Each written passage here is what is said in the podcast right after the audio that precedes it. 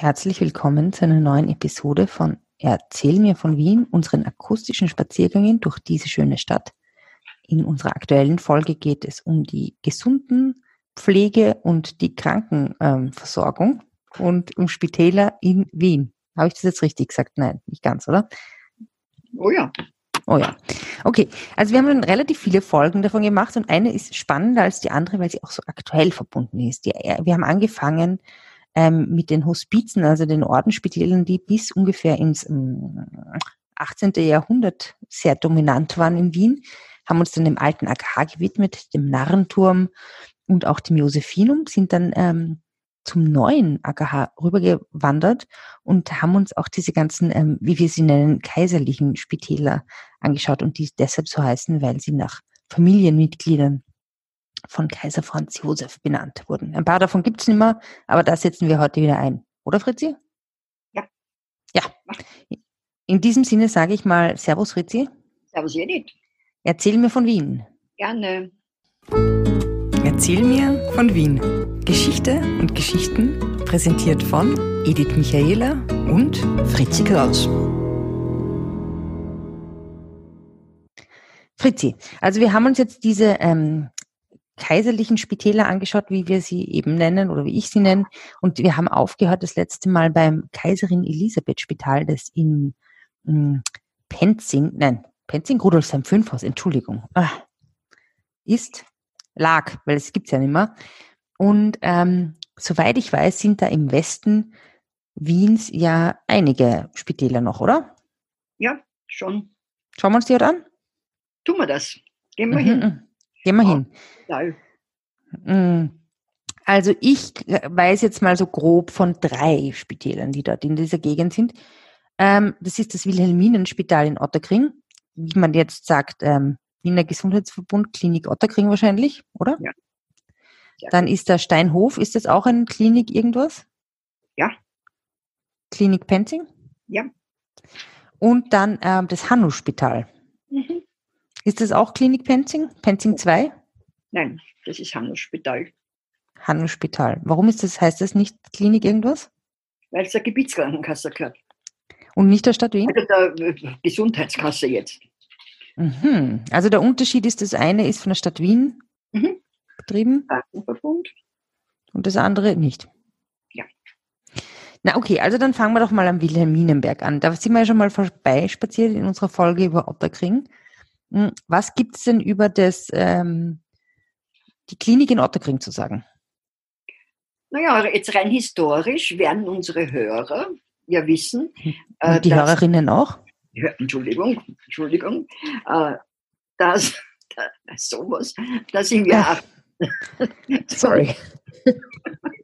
zum 50-jährigen ähm, Matura-Jubiläum wollte ich jetzt sagen, aber Regierungsjubiläum äh, vom Kaiser Franz Josef, die Fürstin Wilhelmine Montleart, mhm. ähm, 150.000 Gulden gespendet hat zum Bau eines Spitals. Mhm.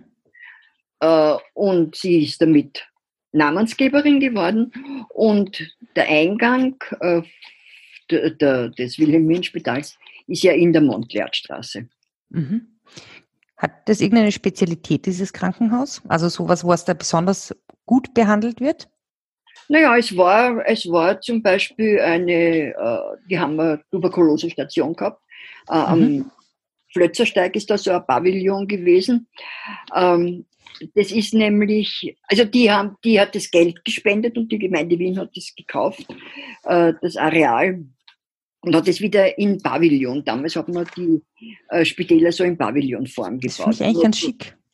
Ja, es ist natürlich sehr platzaufwendig. Und ein bisschen ja. unpraktisch wahrscheinlich für heutige medizinische. Ja, es sind halt dann nicht so Monster. Es ist, ja, allerdings, wenn du von einem Pavillon zur Untersuchung zu einem anderen geschickt wirst, ähm, ist das, können das recht weite Wege sein.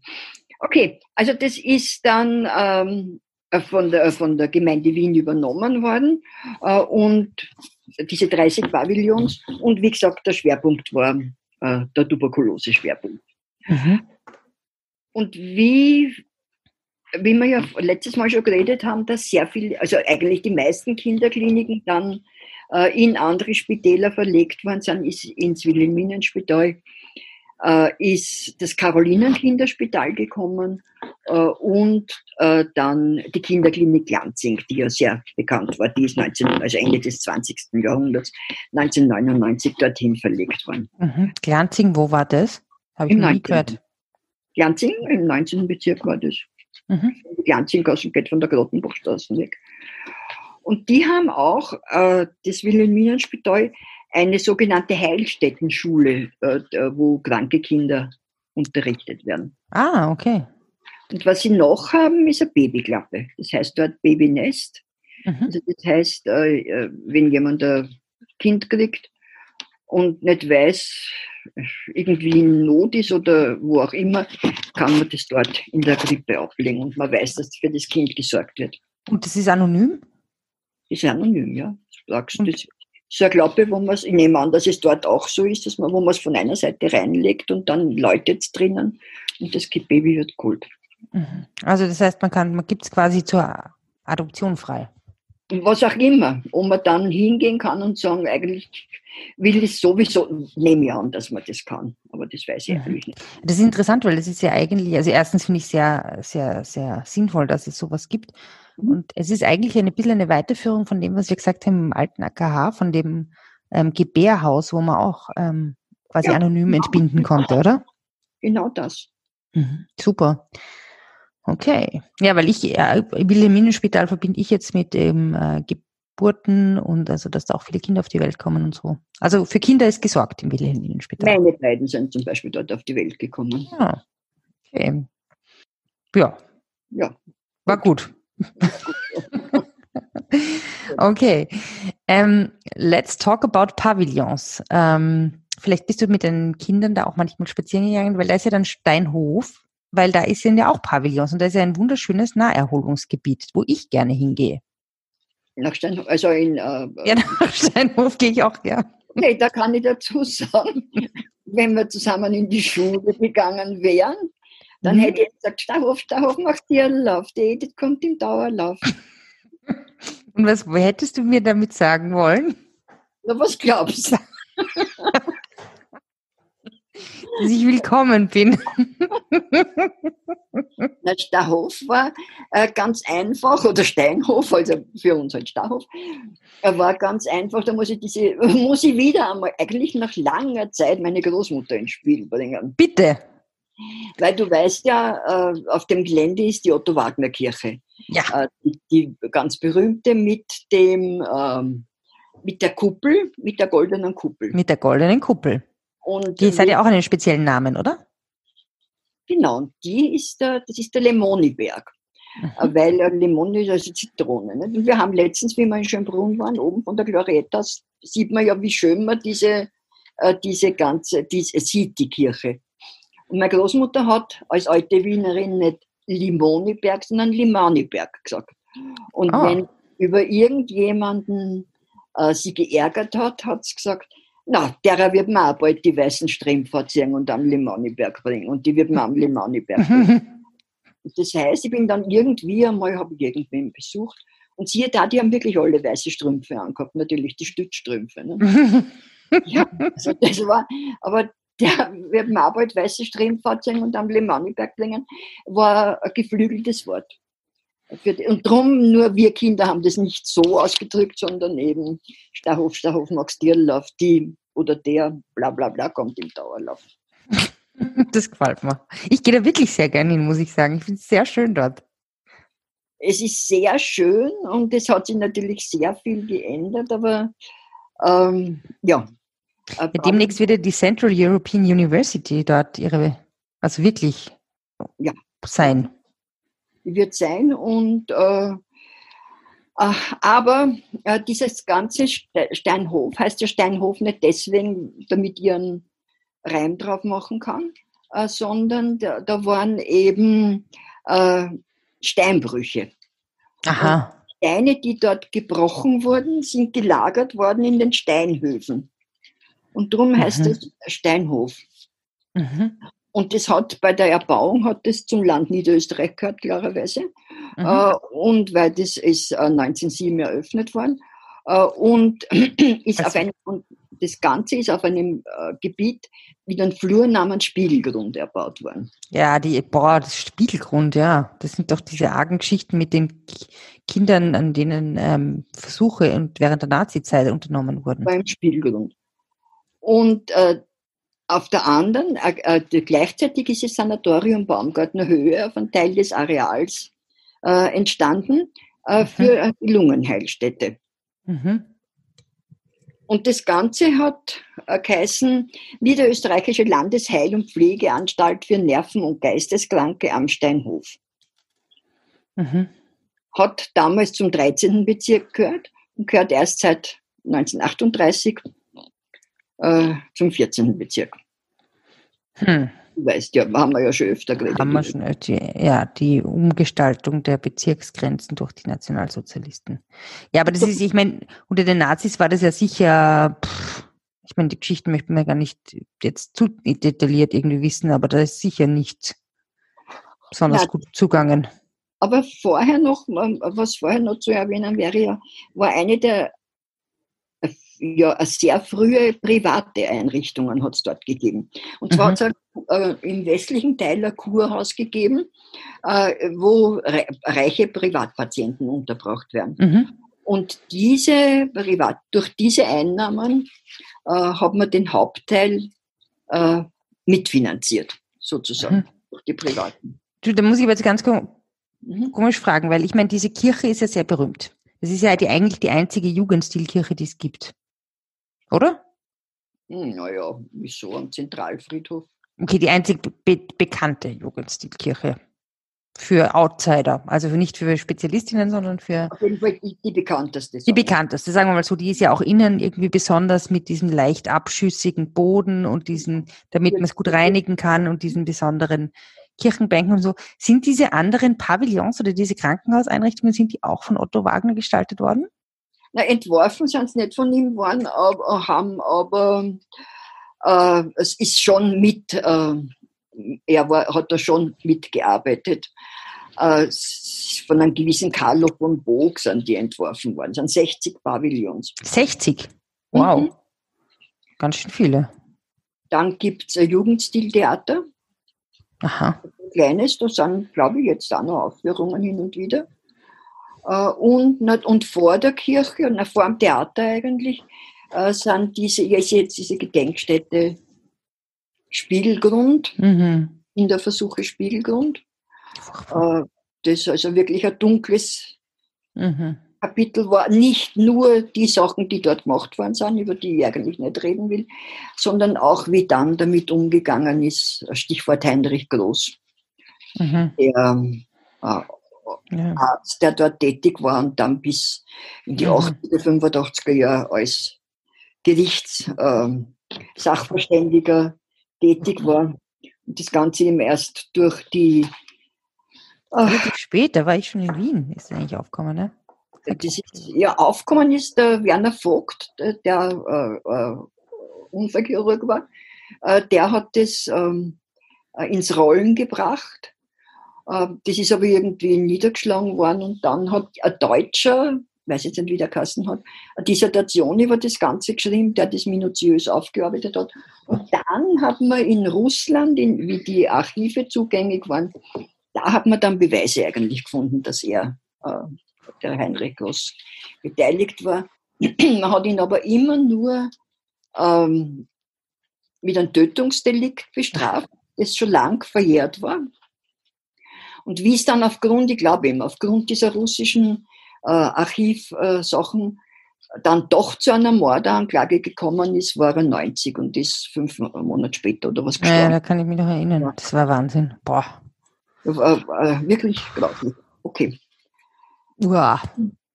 Und dann ist vielleicht bei Steinhof noch zu erwähnen Wittgensteins Neffe von Thomas Bernhard. Das äh, Buch, der Roman oder, oder was man sagen soll. Warum ist das in, steht das im Zusammenhang mit dem Steinhofgründen? Na, weil der Thomas Bernhard war ja lungenkrank, von früher Jugend an schon. Mhm. Und der, oder von, von Junger, von früher Jugend, weiß nicht. Und Seit seiner Jugend in Salzburg.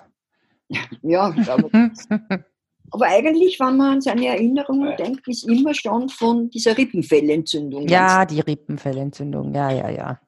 Genau, und der ist auf der Baumgartner Höhe gewesen, äh, Lungen, Dings, und, der, und Wittgensteins Neffe ist gewesen äh, in, am Steinhof, weil der psychisch immer wieder so Schübe Da, da, muss ich jetzt ganz kurz nachfragen. Ich meine, die Baumgartner Höhe Lungenanstalt und die psychiatrische Anstalt, ich meine, das ist am gleichen Gelände, oder? Ja. Mhm. Und das eine war halt das eine und das andere war das andere. Es waren halt zwei verschiedene Kliniken auf einem Gelände. Genau. Und 2000 hat man das Ganze eben umbenannt überhaupt äh, in äh, Sozialmedizinisches Zentrum Baumgartner Höhe, Otto Wagner Spital mit Pflegezentrum. Das ist ein total unkomplizierter und knackiger Name. Also finde ich ja, irrsinnig praktisch auch. Ja? Ganz wie ja. Leim über die Lippen. Aber hat eh jeder nur Stahof gesagt.